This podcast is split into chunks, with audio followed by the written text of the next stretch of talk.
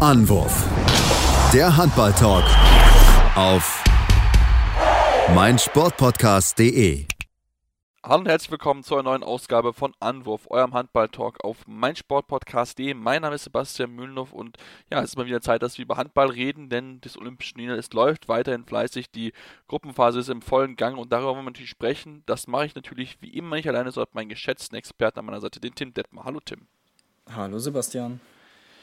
Ja, Tim, lass uns heute mal zum Anfang über die Frauen sprechen, denn ähm, zum Zeitpunkt der Aufnahme hat die deutsche Mannschaft noch nicht gespielt und das wollen wir euch natürlich nicht vorenthalten. Deswegen ähm, fangen wir mit den Frauen an, die am gestrigen Dienstag ihre Spiele gemacht haben. Und lass uns mit so einer kleinen Überraschung anfangen aus Gruppe A. Denn Japan hat mit 29 zu 26 gewinnen können und kann sich dabei vor allem vor ihrer starken Torhüterin Sakura Kame, Kametani bedanken. 21 Paradenquote von 47 Prozent. Also richtig, richtig starkes Spiel von ihr.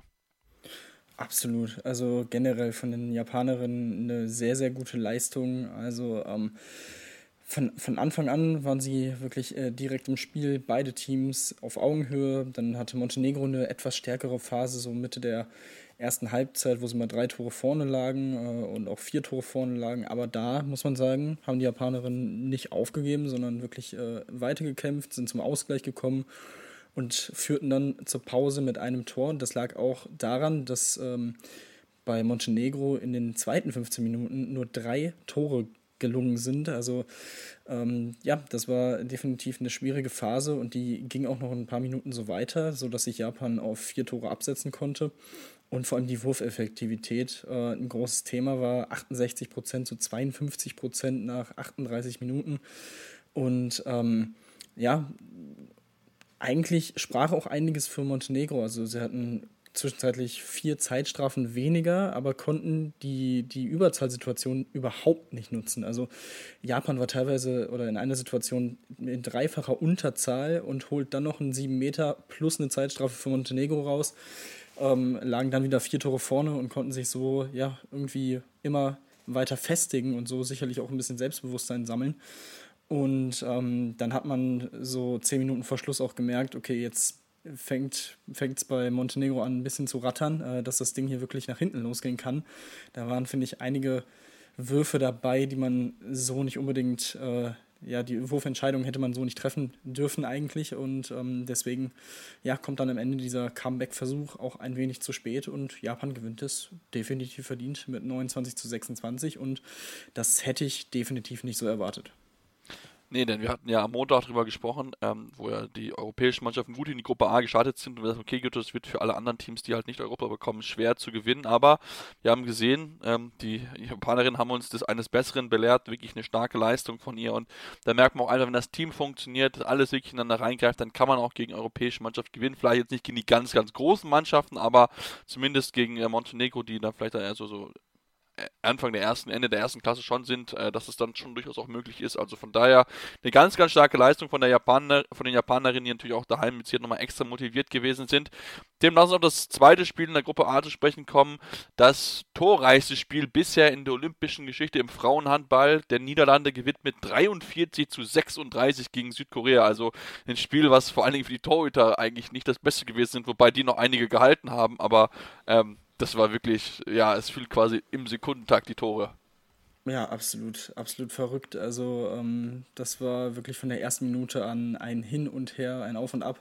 Ähm, Im ersten Abschnitt 34 Treffer, da stand es 15 zu 19 ähm, aus Sicht der Südkoreanerin. In der zweiten Halbzeit 45 Tore, insgesamt eben 79 Tore in 60 Minuten. Das ist äh, ja das torreichste Spiel der Geschichte ähm, des Frauenturniers bei Olympia. Bisher stand dieser Rekord bei 75 bei einem 38-37 zwischen Russland und Norwegen vor fünf Jahren im Halbfinale, aber ähm, das passierte halt auch in der Verlängerung, also das macht das Ganze nochmal, ja, einfach verrückter. Ähm, ich glaube, ja, also wer hätte mit so einem Ergebnis gerechnet und ähm, vor allem, also die, das ist natürlich dann kein Spiel für die Torhüterin. Ich glaube, das ist allen klar. Ähm, vor allem bei, Südkorea, also wenn man sich die Quoten anguckt, ähm, Yu eine von äh, eine Parade bei 23 Würfen 4%, Geong zwei Paraden von äh, bei 23 Würfen 9%, insgesamt 7% Quote. Also das ist unfassbar. Also das sieht man auch eher selten. Ähm, Tess Wester konnte immer eine 8 Paraden noch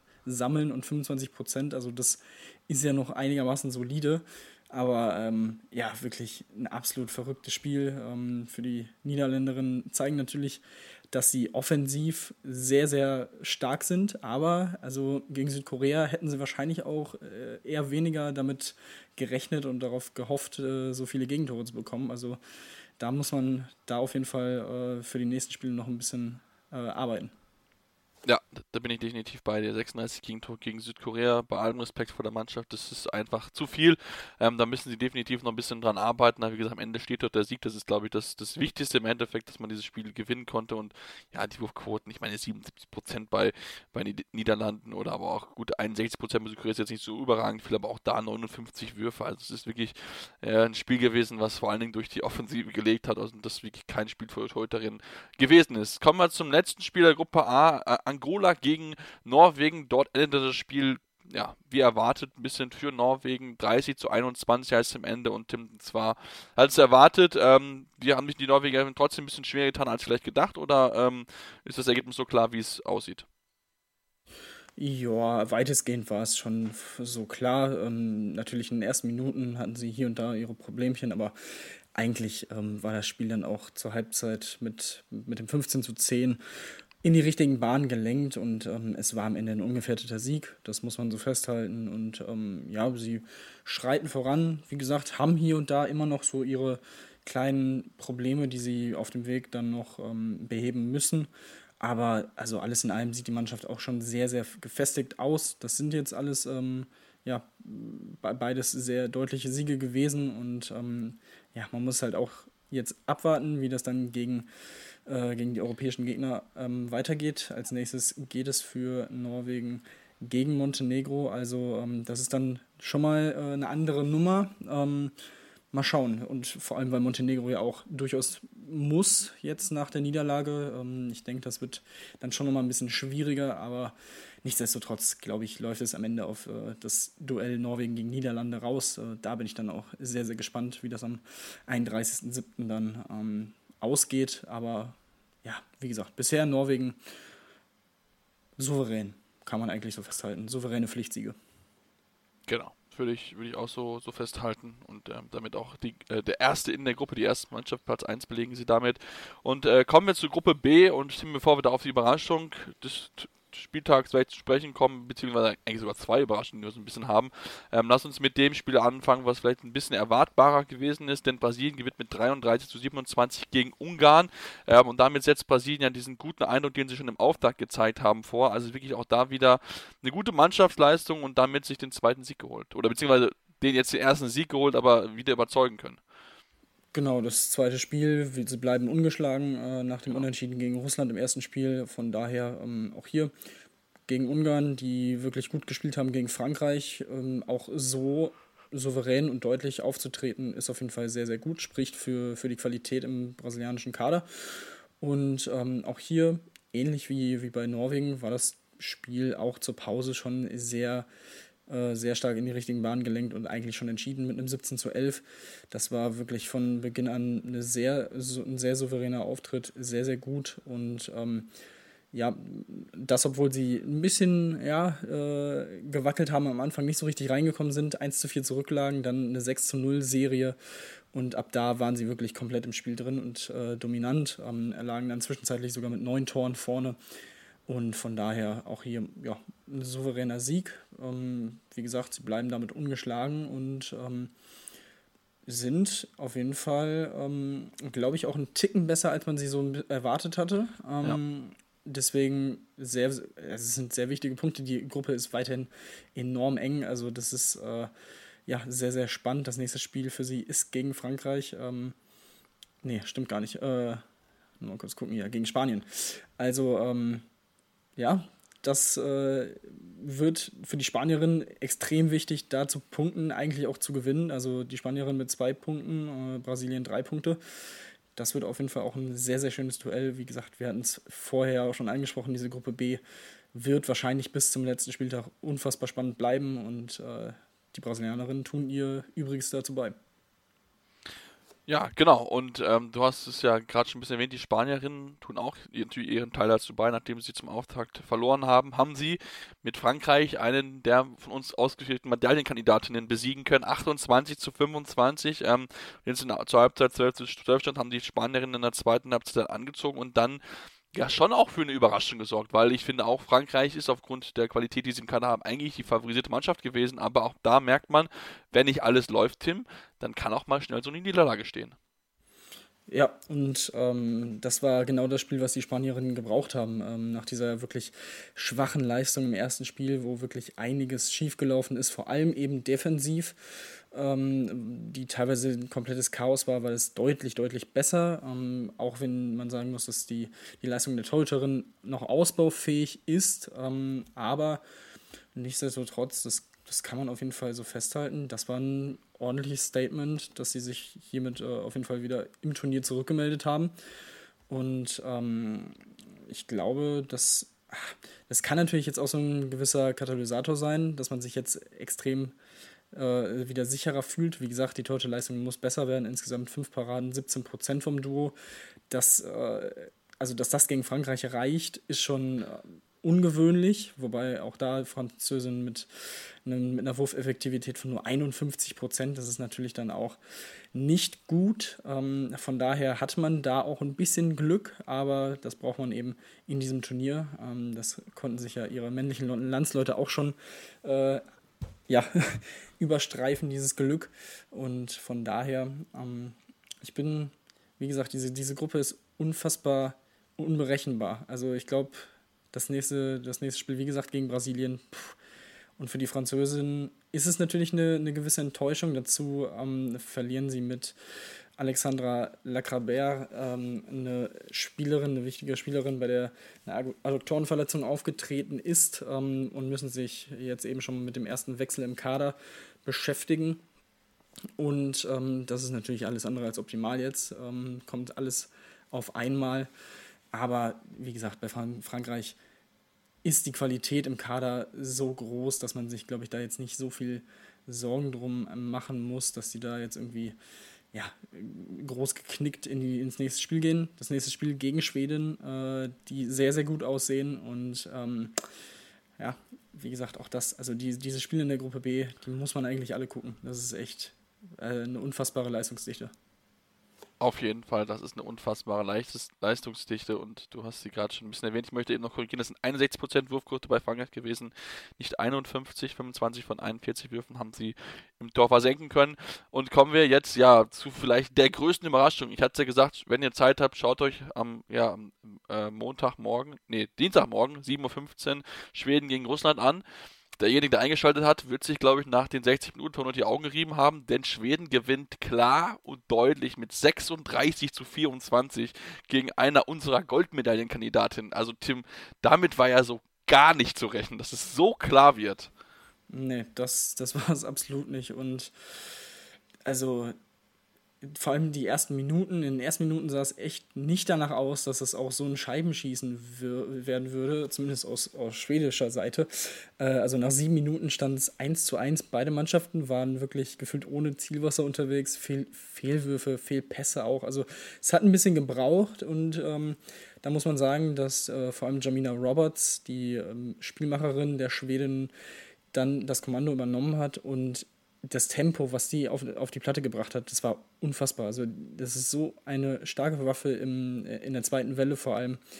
Also, sie ist, hatte da mehrere Szenen, wo sie einfach ähm, mit einem kleinen, mit einer kleinen, Körper, kleinen Körpertäuschung äh, an der Gegnerin vorbei ist und dann eigentlich freies, ein freies Tor hatte. Ähm, und ja, so konnte sich Schweden dann wirklich peu à peu absetzen. Also nach 18 Minuten stand es 8 zu 4. Ähm, und man muss sagen, dass die Torhüterin Kalina von Russland da auch sehr gut mitgeholfen hat, dass es eben nur vier Tore waren zu dem Zeitpunkt. Also sie hat da schon einiges ähm, gehalten und musste dann leider auf der anderen Seite sich ansehen, wie ihre Teamkolleginnen da eine freie Wurfgelegenheit nach der anderen wegwarfen. Und ähm, ja, deswegen, das war wirklich äh, auch erschreckend schwach von den Russen. Das hätte ich auch so nicht erwartet. Und sie hatten dann wirklich nach dem 15 zu 9 zur Pause keine Gegenwehr mehr. Also sie kamen gar nicht mehr ins Spiel zurück.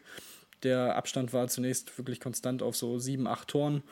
Und äh, in den letzten Minuten konnten die Schweden dann noch auf zwölf wegziehen. Also ja, das war sehr stark, sehr souverän. Also Schweden könnte tatsächlich ähm, diesen Geheimtipp, Geheimfavoritenstatus, also den bestätigen sie bisher absolut.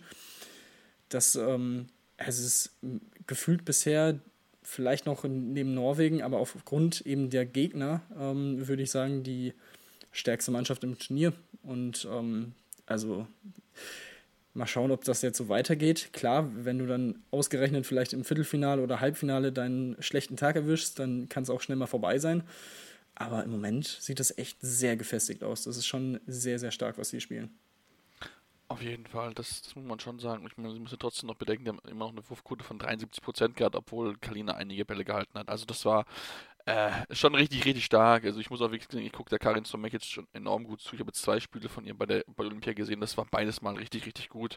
Auch wieder, wie sie aus dem Rückraum die Würfe nimmt. Eine Quote von 5 von 6 aus dem Rückraum. Das ist schon, das ist schon wirklich stark. Also das muss man schon wirklich mal so hervorheben. Auch wieder sechs Assists gehabt. Also es hat wirklich, wirklich viel, viel Spaß gemacht, dieses schwedische Team anzuschauen. Also ähnlich so ein bisschen wie die Herren. Ähm, das ist wirklich ja, da wächst was zusammen. Schweden ist wirklich eine Handballnation. Das sieht man auch, dass es sowohl bei den Männern und bei den Frauen auch gerade richtig, richtig gut läuft. Wobei Männer, da kommen wir gleich noch ein bisschen drauf, denn das war heute ein knappes Ding gegen Portugal. Aber dazu dann nach der Pause dann, dann mehr. Wie baut man eine harmonische Beziehung zu seinem Hund auf? Puh, gar nicht so leicht. Und deshalb frage ich nach, wie es anderen Hundeeltern gelingt, beziehungsweise wie die daran arbeiten. Bei Iswas Dog reden wir dann drüber. Alle 14 Tage neu mit mir, Malte Asmus und unserer Expertin für eine harmonische Mensch-Hund-Beziehung, Melanie Lippisch.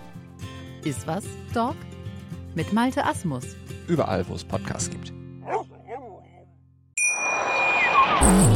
Ja, und jetzt kommen wir zu dem Herrenteam und ja, zu den Herren, die heute am Mittwoch gespielt haben. Und natürlich wollen wir über die Ergebnisse sprechen, Tim. Und ja, gerade ganz, ganz frisch vom Deutschlandspiel, die Eindrücke, die wir gesammelt haben. Äh, Ende 30 zu 29 gewinnt Frankreich mal wieder ein knappes Match verlieren, äh, verloren aus deutscher Sicht und mal wieder absolut unnötig. Denn klar, man war nicht gut, aber man hätte trotzdem das Spiel immer noch gewinnen können und man hat es aber wieder in der Schlussphase halt verdattelt. Ja, also, es, also dieses. Also es war ein ganz, ganz komisches Spiel. Also zunächst Deutschland überhaupt nicht drin im Spiel. Von Anfang an, nach elf Minuten steht 7 zu 2 für Frankreich und da habe ich schon echt Schlimmstes befürchtet, dass es ein komplett desolater äh, Nachmittag wird. Ähm, aber dann haben sie sich ja etwas gefangen und lagen dann zur Pause tatsächlich nur mit drei Toren hinten. Ich habe zu dem Zeitpunkt nicht verstanden, wie es nur 16 zu 13 für Frankreich stehen konnte, weil man hatte keine Offensivleistung, man hatte keine Defensivleistung, man hatte keine Torwartleistung, es war nichts da. Und ähm, die Franzosen, weiß ich nicht, haben hier und da zum Schluss noch ein paar Ballverluste gehabt, aber also es hat sich nicht danach angefühlt, als äh, wird Deutschland nur drei Tore hinten liegen, aber das war eben die Chance und nach der Halbzeit ging es dann ja auch erstmal gut los. Also ähm, mit zwei Toren in Folge, ähm, nach, nach einem Ballverlust von Frankreich wieder ausgenutzt, man war dran. Man ist kurzzeitig auch mal in Führung gegangen. Ähm, Wolf kam rein und kam dann auch endlich mal ins Spiel, hatte ein paar Paraden, hat sich vor allem zum Ende hin sehr stark gesteigert und ähm, ja, dann ist es halt wieder dieses typische Team, also was wir jetzt auch schon seit Jahren sehen, auch schon unter Prokop war das immer wieder dieses Ding, dass in knappen Spielen diese Spieler, die Woche für Woche, Monat für Monat, über, was weiß ich, zehn Monate gefühlt im Jahr in der Bundesliga, in der stärksten Liga der Welt, in jedem Spiel gefordert sind, auf der großen Bühne für die Nationalmannschaft in den letzten Minuten komplett den Kopf ausschalten und eine komplette Grütze spielen im Angriff, wenn es um etwas geht. Und so war es heute halt auch wieder. Es wurden Bälle wieder weggeworfen, komplett unnötig, anstatt sich einfach mal festmachen zu lassen oder nochmal das Tempo rauszunehmen. Weil, ne, wenn was nicht klappt, macht's doch ruhig. Und dann funktioniert es auch irgendwann. Also es hat halt so, so wie, wie man es äh, Mitte der zweiten Halbzeit gemacht hat. Da war eine ganz schöne Szene, dass Weinhold dann abgebrochen hat. Man hat nochmal ein bisschen gespielt. Auf einmal war eine 1-1-Situation da. Weinhold bricht durch, Tor. So einfach kann es sein. Aber ja, in diesen letzten Minuten passieren dann wieder diese Dinge, wo man sich denkt, wie, wie kann das immer wieder passieren? Und ähm, ja, also da kann einem Alfred Gislason nur leid tun, Ähm, und äh, Wolf auch ein bisschen, weil der hat wirklich am Ende nochmal alles versucht rauszuholen, hat freie gehalten wie sonst was. Ähm, aber ja, also es ist absolut verdient die Niederlage, aber sie ist halt auch absolut unnötig. Also das ist wieder ein komplett so ein Spiel, wo, wo man echt sich fragt, was, was braucht diese Mannschaft, um solche Spiele zu gewinnen? Und also, ach, das ist frustrierend auf jeden Fall, der Auftritt absolut frustrierend. Also ich meine, klar, das, das war nicht gut, was wir gespielt haben. Wie gesagt, es war auf einmal irgendwie, was auf einmal drei Tore dran und hast dir irgendwie zur Halbzeit gefragt, okay, wie? Also klar, man hat dann gut auch mal aufgepasst. Ich finde auch Timo Kasting mal wieder ein richtig, richtig gutes Spiel genommen. Also da muss ich schon sagen, der ist absolut aufmerksam und immer wieder da bereit für einen Stil dazu zu machen. Wirklich auch 7 von 8 eine gute Quote wieder gehabt. Also da hat er sich wirklich wieder bewiesen, dass er einer der Top-Leute auf der Position ist, aber es sind einfach so Situationen und auch gerade, du hast es angesprochen in der Schlussphase, wo ich Paul Druck sehe. Erst dieser eine Fehlpass, wo, wo der, Spanier, wo der Franzose an ihm dran ist, wo man vielleicht über einen Freiwurf nachdenken könnte, wo aber sich nicht festmachen lässt, sondern einfach dann den Ball weiterspielt und ja, dann landet der Ball aber im Seiten aus und ja, das Ding ist weg, weil der Schiedsrichter nicht pfeift und man hat eigentlich in der schon in der Jugend, also zumindest wurde es mir immer beigebracht, wenn der einer an dir dran ist, lass dich festmachen und wirft den Ball in der Schlussphase nicht weg. Und ja. genau das macht er.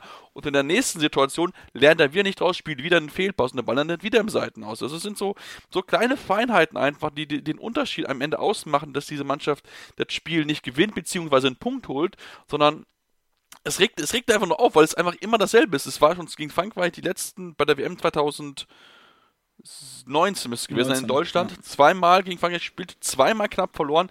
Ähnlich auch wie da, auch den, den Kopf wieder verloren. Das ist einfach, es geht einfach nicht. Die Jungs, die spielen in der Bundesliga, die wissen, wie, worauf es ankommt, aber scheinbar kriegen sie es trotzdem dann nicht hin, in diesen entscheidenden Momenten so klar im Kopf zu sein, um zu wissen, okay, was mache ich denn jetzt? Weil wenn du die Franzosen anguckst, die Spanier anguckst, die auch, auf die wir auch noch eingehen heute, die sind in diesen Situationen sowas von cool, die wissen genau, was die machen müssen. Und dann nimmt sich einer den Ball, hat eine Idee und setzt es um und am Ende geht das Tor an. Das schaffen wir halt leider nicht.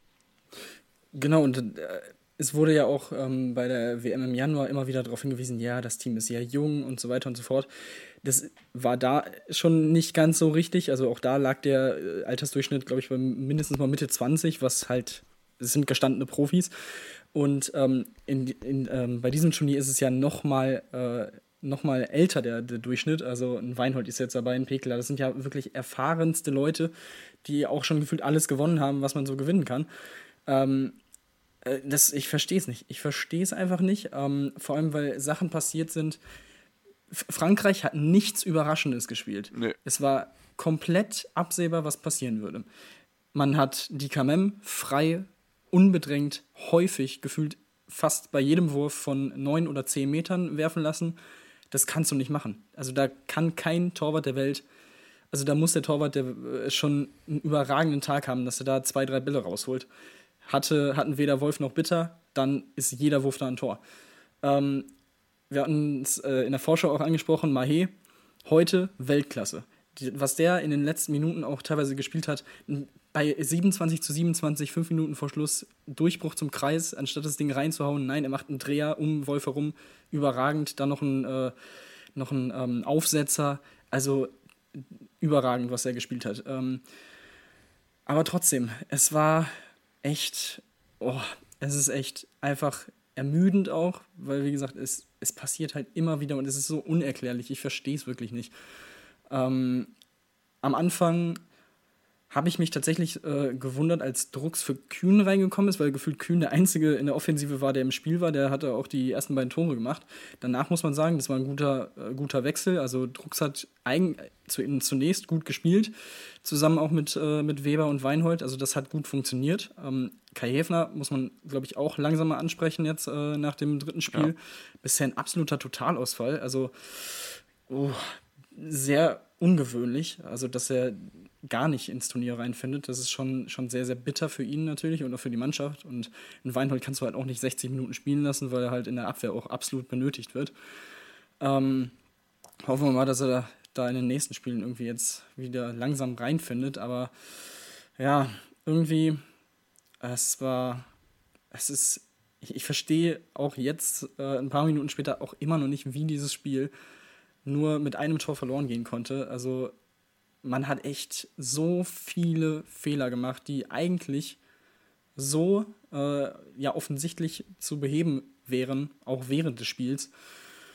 Aber ja, und halt konstant auch wieder, konstant das Thema. Frankreich hat nicht 60 Minuten Top-Handball gespielt. Auch das Gar muss man festhalten. Nur deswegen kam man dann nochmal ran. Aber man nutzt es dann halt wieder nicht aus. Und ähm, ja, es ist, es ist einfach schade. Also am Ende steht man jetzt mit zwei Niederlagen nach drei Spielen da, die bei der ersten Niederlage hat man überragend gespielt und hätte einen Punkt absolut verdient gehabt. Heute hat man über, ja, sagen wir mal, 20 Minuten wirklich katastrophal gespielt und äh, eigentlich es nicht verdient gehabt. Und ja, es wäre irgendwie typisch gewesen, wenn sie hier den Punkt geholt hätten. Ähm, ja, so ist es am Ende nicht. Jetzt, das nächste Spiel müsste gegen Norwegen sein, äh, wenn ich es gerade richtig mitbekommen habe. Ja, ist Norwegen. Also, ja, also das wird dann auch, oh, dann das letzte Spiel gegen Brasilien, vielleicht sogar um Platz 4.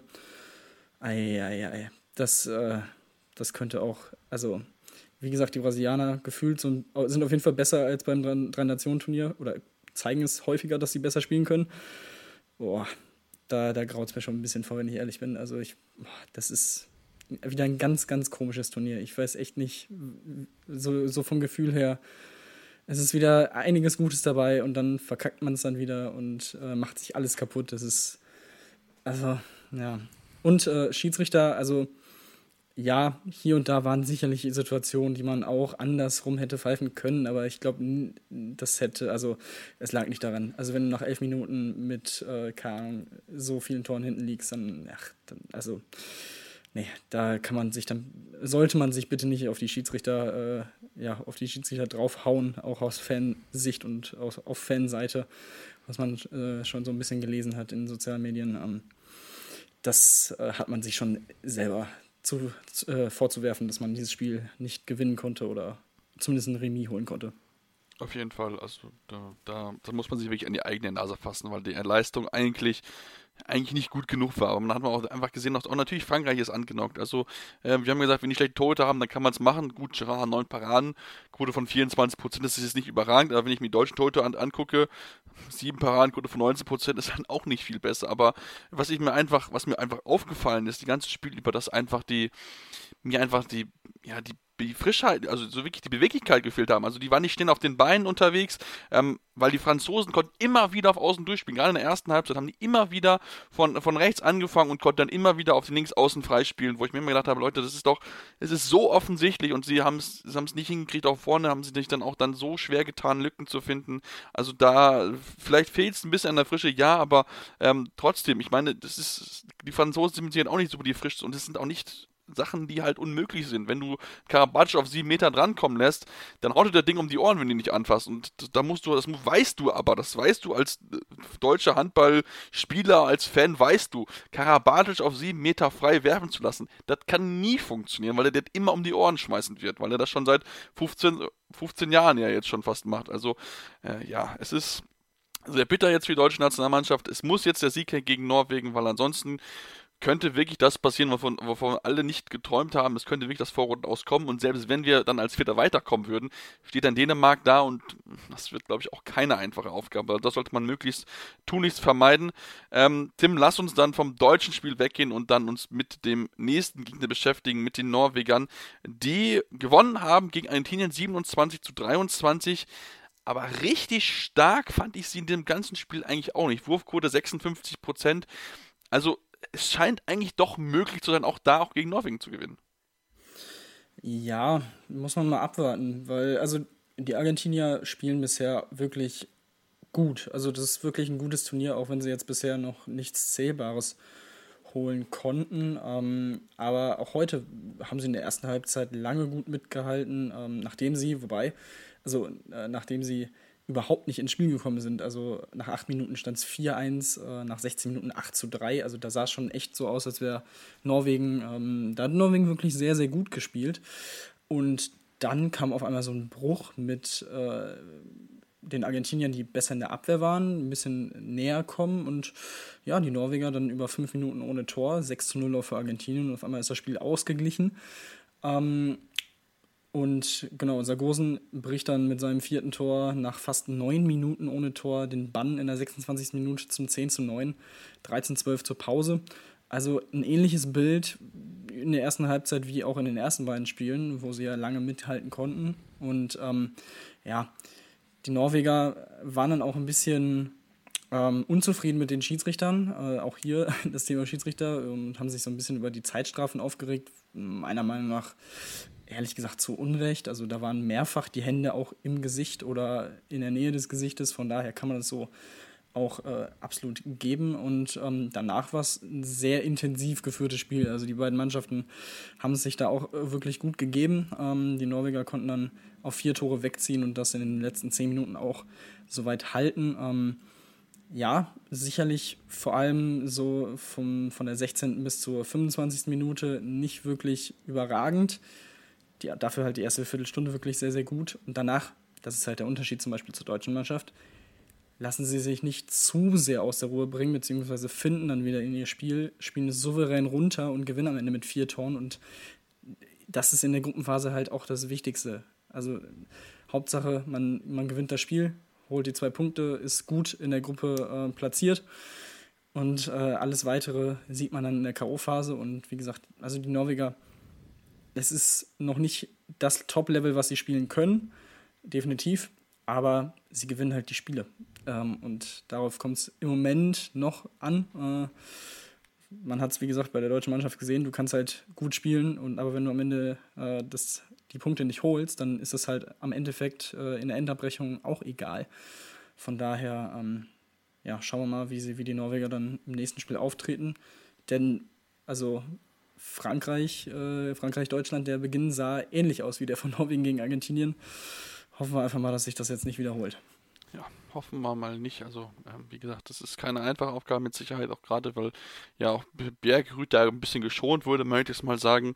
Ähm, hat er fast gar nicht gespielt und sie haben es trotzdem irgendwie geschafft, auch, obwohl auch äh, sein, sein Ersatzmann äh, Christian Severas nicht so viele Bälle gehalten hat, nur sechs, sechs Bälle gehalten, 25% Quote. Ähm, aber äh, ja, das ist schon auch ein Zeichen dafür, dass dann Bergerud nochmal richtig heiß sein wird, zumal er ja auch viele der Spieler ja kennt aus Zeiten, äh, aus den Bundesligaspielen. Deswegen bin ich mal sehr, sehr gespannt drauf. Ich möchte bei den Argentiniern auch den Torhüter hervorhoben, weil wir hatten sie ein bisschen gescholten dafür, dass sie keine Torhüterleistung hatten.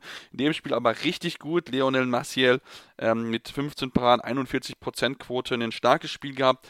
Leider hat es einfach nicht gereicht, dann Vorleute das leider nicht umsetzen konnten. Auch 17 Turnover sind einfach zu viel, um gegen Norwegen zu bestehen. Ähm, Schauen wir mal, was für die Argentinier jetzt auch in den letzten zwei Spielen dort äh, möglich ist. Und dann lass uns zum letzten Spiel der Gruppe A kommen, äh, und zwar Spanien gegen Brasilien am Ende 32 zu 25. Aber Tim, das war gar nicht so ein deutliches Spiel. Das ist eigentlich am Ende erst so richtig deutlich geworden, denn Brasilien hat es den, äh, den Spaniern lange, lange richtig schwer gemacht. Genau, äh, anders als ihre südamerikanischen äh, Kollegen aus Argentinien sind die Brasilianer sehr gut ins Spiel gekommen, haben früh auch einige spanische Fehler forcieren können, lagen dann auch ähm, nach acht Minuten 7 zu 3 vorne. Also das war wirklich ein Top-Start. Ähm, dann gab es die erste Auszeit, danach konnte sich äh, Spanien so ein bisschen wieder rankämpfen auf zwei Tore und ähm, scheiterte dann aber mit äh, an Tercariol, äh, der eine Doppelparade ähm, aufweisen konnte äh, in der 15. Minute. Also das war wirklich sehr, sehr stark generell. Trotzdem, die Spanier blieben dann dran, drehten die Partie kurz vor der Pause zum 18 zu 16 und ähm, von da an gaben sie die zum einen nicht mehr ab und also es war, die zweite Halbzeit war schon auch souverän, das muss man schon sagen. Also der Abstand pendelte sich dann immer so bei zwei bis vier Toren ein. Und ähm, Perez de Vargas kam dann auch besser ins Spiel, hatte ein paar Paraden. Ähm, die 5-1 mit Duschebay auf der Spitze war auch sehr interessant, sehr offensiv zu Beginn der zweiten Halbzeit. Und ja, wie gesagt, so nach 53 Minuten lagen sie dann immer noch mit drei Toren vorne. Danach ja, musste dann Brasilien halt auch ein bisschen was riskieren, dass, sie, dass die Spanier dann noch so wegziehen. Sieht natürlich jetzt deutlich aus, aber ähm, ja, wie du auch gesagt hast, es war, es war ein enges Spiel, lange eng, aber am Ende finde ich doch ein sehr souveräner Auftritt der Spanier und auch hier, wie gesagt, am Ende gewinnen sie das Ding, sammeln sich weiter Selbstbewusstsein. Nicht, dass sie das noch groß benötigen würden, ähm, aber ja, also das ist schon, schon auch beeindruckend, wie, wie sie das Spiel für Spiel so abspulen können und auch hier, wie gesagt, sie sind äh, nicht gut reingekommen und trotzdem gewinnen sie das Ding am Ende so deutlich und souverän. Da kann man ja, tatsächlich auf jeden Fall, da vorziehen. kann man dann wirklich nur den Hut vorziehen. Ich hatte erst gedacht, okay, das wird wieder so ein enges Ding, weil hinten raus, wie es auch bis in anderen Spielen mal gewesen ist bei den Spaniern, aber da hinten raus haben das wirklich sehr, sehr gut gemacht, wobei man sagen muss, die Spanier, äh, die Brasilianer haben ihnen ein bisschen schon mitgeholfen, ein bisschen um den, um den wirklich guten Lohn gebracht. Äh, müssen wir jetzt mal gucken bei den Spaniern, Viran Moros, der, der Abwehrrecke ist ja, ist ja raus, kam ja nicht mehr zurück, nachdem er sich verletzt hatte, ist wohl eine Oberschenkelverletzung, die genaue Diagnose steht dort noch aus, wäre natürlich ein bitterer Verlust, sollte er dem, dem Team fehlen, aber merkt es auch, sie sind trotzdem haben so viel Qualität und ähm, ich meine, wenn du dann einen Jorge Makeda reinbringen kannst, ja, das ist auch jetzt nicht so verkehrt, muss ich ganz ehrlich zugeben. Und äh, ja, sie stehen in der Gruppe, ja, kann man mal machen, genau. Sie stehen damit dann Platz das kann man 2 machen. in der Gruppe, ähm, dann ja, kurz hinter Frankreich, also da jetzt mit sicher dann noch einen heißen Kampf um Platz 1. Und ähm, ja, dann lass uns zu Gruppe B kommen, Tim, und uns da mit dem ersten Spiel des Tages beschäftigen. In der frühen deutschen Nacht, Dänemark gegen Bahrain. Da diesmal ein klares Ergebnis 31 zu 21, also da konnten die Bahrainer, der, der wirklich bisher sehr überzeugt haben, dann nicht mit den ähm, starken Dänen mithalten. Genau, also ähm, das war von Beginn an wirklich dänische Festspiele mal wieder, ähm, wie, wie schon so häufig in dem Turnier. Ähm, und das Einzige, was natürlich jetzt kritisch ist auf dänischer Seite, ist, dass Lasse Andersson sich verletzt hat. Er ist umgeknickt, wurde dann auch dick bandagiert, der Fuß. Ähm, ich bin sehr gespannt, oder ich weiß jetzt noch nicht, ob es was Langfristiges ist, aber es sah jetzt schon nicht so, äh, nicht so nach einer, nach einer leichten Verletzung aus. Also mal schauen, ob er da überhaupt jetzt noch in dem Turnier eingesetzt werden kann. Ähm, ansonsten, wie gesagt, also es war von vorne bis hinten souveräner Auftritt. Ähm, man hat zwischenzeitlich ähm, mit zwölf Toren geführt. Möller kam auch gut äh, in die Partie. Landin konnte eigentlich komplett geschont werden. Ähm, auch das ist für ihn da sicherlich nicht schlecht. Ähm, bei Bahrain kam tatsächlich nicht viel. Ähm, vielleicht ist das jetzt auch so ein bisschen das Tribut zollen ähm, zu, zu den knappen Spielen bisher, äh, dass da vielleicht so ein bisschen die Luft auch ausging, auch im Kopf, vor allem mental, dass da einfach ähm, ja, die Ideen einfach gefehlt haben, vor allem in der zweiten Halbzeit, wo die Ideen dann immer weiter wegzogen konnten, äh, wegziehen konnten. Und ähm, ansonsten noch äh, die, die Turnovers ein Thema, also nach 50 Minuten 6 zu 12, das ist dann äh, einfach, einfach zu viel, vor allem eben gegen Dänemark. Da musst du halt als Außenseiter schon einen perfekten Tag erwischen. Am Ende sind es 13 gewesen bei Bahrain und nur 7 bei Dänemark. Von daher, das waren so die, die entscheidenden Faktoren. Kevin Möller am Ende 10 Paraden, 34 Prozent, sehr, sehr gut. Ähm, also dieses Duo ergänzt sich einfach auch perfekt, ähnlich wie bei, bei den Spaniern, äh, wo man eigentlich sicher sein kann, einer wird auf jeden Fall ganz bestimmt äh, einen guten Tag haben und abliefern. Von daher, ähm, ja, ansonsten noch Johann Hansen auf rechts außen hat mir gut gefallen. 6 von 6, auch hier, Lass es waren, konnte äh, geschont werden. Und ähm, ja, kann man, kann, äh, kann man sich nicht beschweren. Nee, aus, aus, gar keinen Fall aus dänischer Sicht. Ein bisschen noch Kräfte schön können, kann natürlich am Ende sehr wichtig werden ähm, in so einem sehr, sehr kraftzehrenden Turnier, wo viele Spiele äh, innerhalb gemacht werden, also quasi im Zweitagesrhythmus spielen musst und dafür noch ein paar Könner dir sammeln kannst, kann das am Ende darüber einen Ausschlag geben, ob du ja, dann im Finale dann noch äh, was draufpacken kannst, wenn du zurückliest oder halt nicht. Ähm, lass uns dann zum zweiten äh, ja, asiatischen Team in der Gruppe kommen, Japan gegen Ägypten. Ähm, dort hat Ägypten 33-29 gewonnen, aber ähm, zumindest in der zweiten Halbzeit hat Japan doch gut mithalten können, sogar gewinnen können mit 18 zu 15, während in der ersten Halbzeit Ägypten schon bewiesen hat, okay, wir sind hier das bessere Team. Ja, auch hier also wirklich ein sehr souveräner Auftritt von Ägypten. Ähm, also auch da, die vier Tore sind auch, glaube ich, noch ein Ticken zu wenig gewesen. Also äh, sieben Minuten Verschluss waren sie sechs Tore weg, haben dann noch so ein bisschen den Gang runtergeschalten. Also ja, ähm, Ägypten, wie gesagt, das war, das war sehr, sehr gut. Ähm, ich glaube, was eine ganz lustige Situation zu Beginn äh, war, dass Dago Sigurdsson sich äh, ein bisschen zu sehr beschwert hat und schon nach acht Minuten eine gelbe Karte gesehen hat beim Stand von 2 zu 4. Ähm, da waren die deutschen Schiris äh, gnadenlos, Robert Schulz und Tobias Tönnies, die bisher auch sehr gut pfeifen, ähm, muss man auch festhalten. Und ähm, ja, in der ersten Halbzeit konnte, konnte Japan noch so 25 Minuten da bleiben, ähm, dranbleiben, vor allem mit drei Toren Rückstand, aber kurz vor der Pause waren dann ja, das japanische Tor zweimal leer, man verlor den Ball zu oft, auch hier äh, das, das Turnover-Duell deutlich verloren und deswegen der deutliche Halbzeitstand auch. Und wie gesagt, ab da war es dann auch entschieden. Ähm, souverän von Ägypten. Ähm, es, wird, es wird sehr interessant, ähm, dieses Duell um Platz 2 in der Gruppe äh, mit Schweden. Ich denke, da haben sie, finde ich, doch durchaus realistische Chancen. Und ähm, ja, ansonsten herauszuheben bei, bei Ägypten Ahmed El Amar, den man auch aus Flensburger Zeit noch kennt, mit acht Toren der beste Torschütze. Also ähm, ja, sehr guter Auftritt. Mhm, auf jeden Fall. Und du hast gerade die Schweden schon erwähnt. Die kommen, auf die kommen wir jetzt zum Abschluss unserer heutigen Ausgabe. Und ähm, ja, du hast man kann sich schlagen, denn sie haben nur denkbar knapp gegen Portugal gewonnen. 29 zu 28 am Ende. Wieder ein knappes Ergebnis, ein knapper Sieg für die Schweden, die sich so ein bisschen da, ja, durchwurschteln so ein bisschen, also keine klaren Siegefall, sondern wirklich 60 Minuten lang alles geben müssen. Ähm, aber trotzdem steht am Ende wieder der dritte Sieg äh, da, also wieder ein Sieg da. Also von daher es ist zwar kräftezehrend und nerven, nervenaufreibend, aber am Ende gewinnen die Schweden trotzdem, Tim.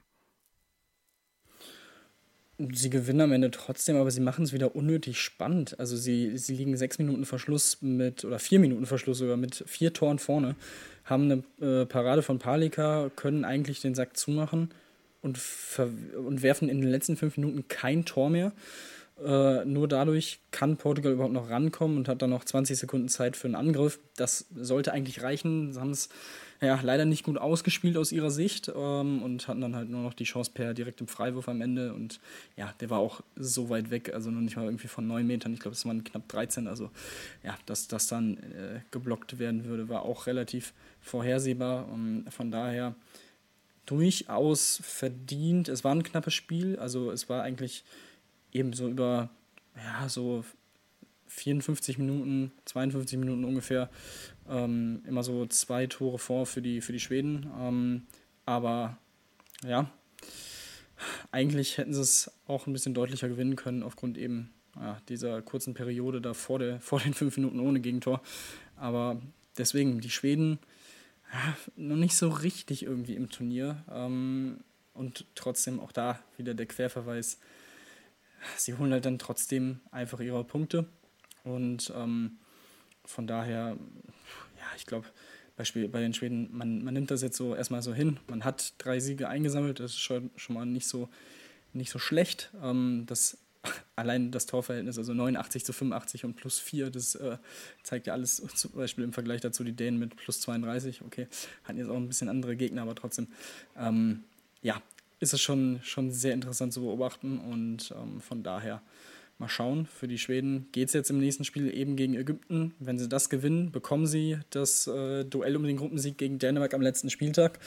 Wenn sie es verlieren, müssen sie wahrscheinlich als Dritter gegen, ähm, gegen den Zweiten aus der Deutschlandgruppe spielen.